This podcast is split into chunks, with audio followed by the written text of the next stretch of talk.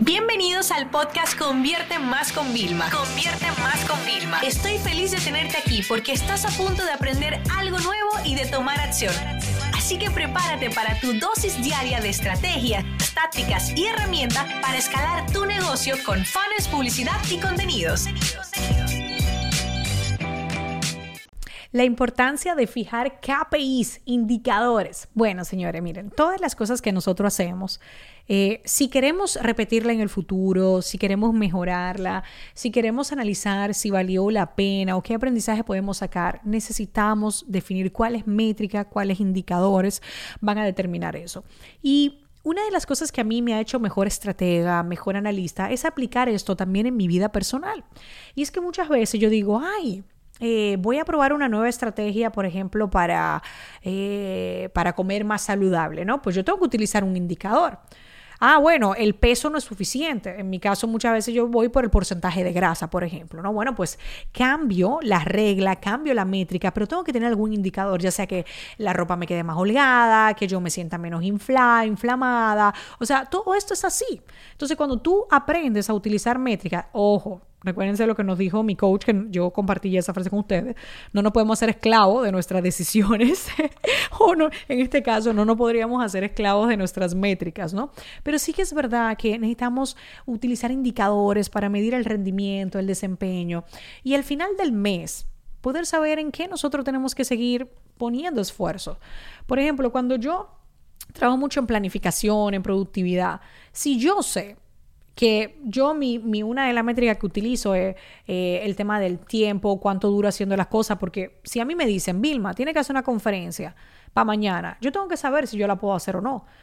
Porque que yo podría amanecer en vela, puede ser, pero no daré mi mejor performance como speaker, entonces no la puedo hacer. Entonces, ¿ves por qué es importante siempre tener esto para tomar mejores decisiones, ¿no? Entonces, vamos a repasar un poquito más algunas cosas que nos puede ayudar a tener indicadores, es decir, métrica. Primero vamos a saber si los resultados generados, ¿vale? Fueron los que esperábamos más o menos. Vamos a poder eh, adaptarnos, gracias al, análisis en tiempo real podemos adaptarnos. Vamos a poder diseñar mejores estrategias basándonos en datos reales. No vamos a desperdiciar recursos porque ya vamos a poder ir midiendo. Entonces, dentro de marketing digital, lo, por ejemplo, los KPI, vamos a ver algunos ejemplos. El total de visitas en nuestra página web el total de seguidores que tenemos en redes sociales. Y a raíz del total de seguidores, miren señores, podemos tener cuál es el ratio eh, de, de, aumento de seguidores que tenemos, ¿ok?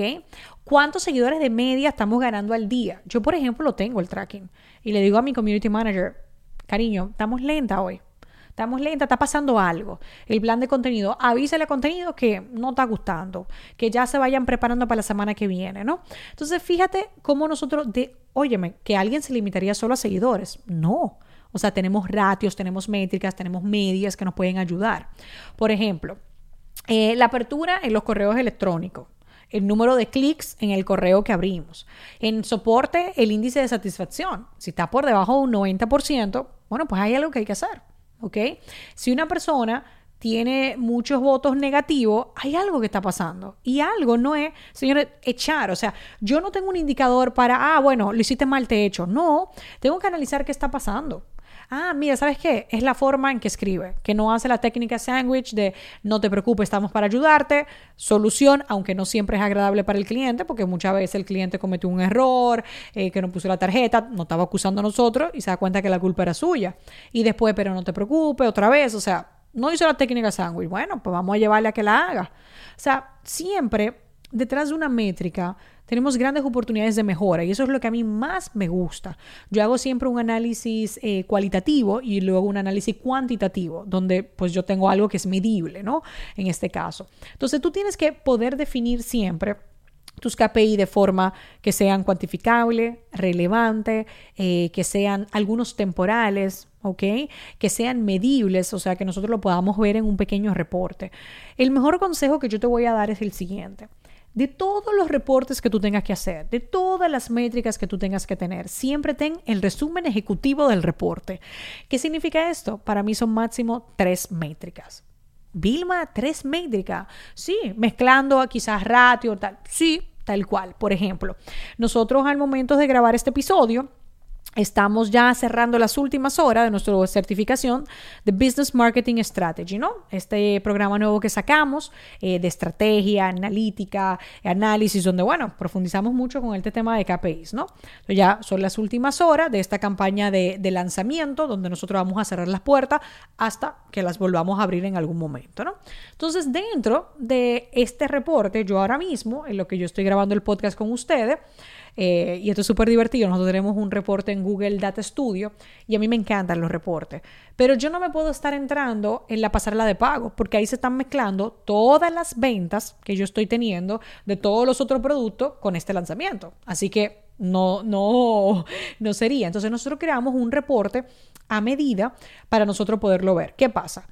En el reporte hay un montón de datos interesantes, como por ejemplo las ventas según los países, eh, según las ciudades. Entonces yo por eso sé que hemos llegado a más de 20 países, vendiendo en más de 20 países. Pero yo, la métrica sí que yo tengo, clave, clave, óyeme, ¿cuántas compras se han hecho, ok, del programa? El total de ingresos, ok, que esto lleva acumulado hasta el momento. Y otro, una gráfica, en este caso ese es mi resumen ejecutivo, una gráfica que me está diciendo a mí qué es lo que mejor está funcionando. Si son las redes sociales, si es el correo electrónico, si es la publicidad, porque yo tengo que saber, porque nosotros tenemos en todos los lados esfuerzos y acciones hechas. Entonces, cada uno de ustedes se va a generar el reporte que uno quiera con todas las métricas, pero tiene que haber siempre tres métricas. ¿Cuáles son esos tres KPIs que te van a ayudar a ti a ser mejor? Y recuerde que solo quedan unas horas para nuestro programa Business Marketing Strategy y tú podrías ser uno de los primeros certificados en este mismo 2020 de este programa con el aval de Florida Global University. Esta sesión se acabó y ahora es tu turno de tomar acción. No te olvides suscribirte para recibir el mejor contenido diario de marketing, publicidad y ventas online.